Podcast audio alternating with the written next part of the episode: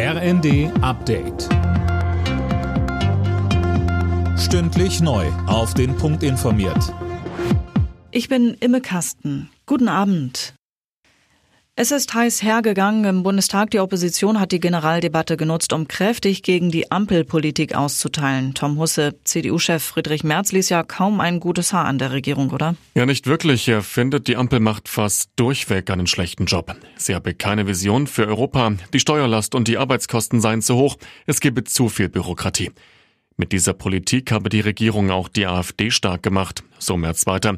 Kanzler Scholz ließ das nicht auf sich sitzen. Er warf Merz Populismus vor und bekräftigte, dass seine Regierung jetzt das nachholen müsste, was die Union während der Merkel-Ära nicht geschafft habe, etwa die Energiewende voranzutreiben.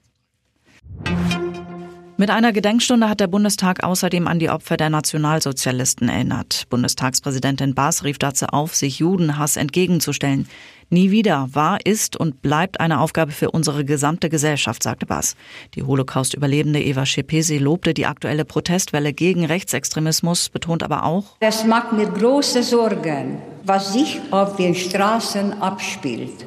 Der Judenhass, der Menschenhass. Warum verteidigen nicht alle Menschen unser wunderbares Grundgesetz und unsere Demokratie, in der wir leben? Ex-Verfassungsschutzchef Maaßen wird inzwischen von seinem ehemaligen Arbeitgeber beobachtet. Nach Recherchen von T-Online und der ARD hat der Verfassungsschutz den früheren CDU-Politiker ihn als Rechtsextremisten gespeichert. Maaßen war immer wieder mit verschwörungsideologischen Äußerungen aufgefallen. Galeria Karstadt Kaufhof sucht jetzt offiziell nach neuen Investoren. Das hat die angeschlagene Warenhauskette mitgeteilt. Galeria hatte Anfang des Jahres erneut Insolvenz angemeldet. Nun soll geschaut werden, wie es mit den Warenhäusern weitergeht, so der Konzern. Alle Nachrichten auf rnd.de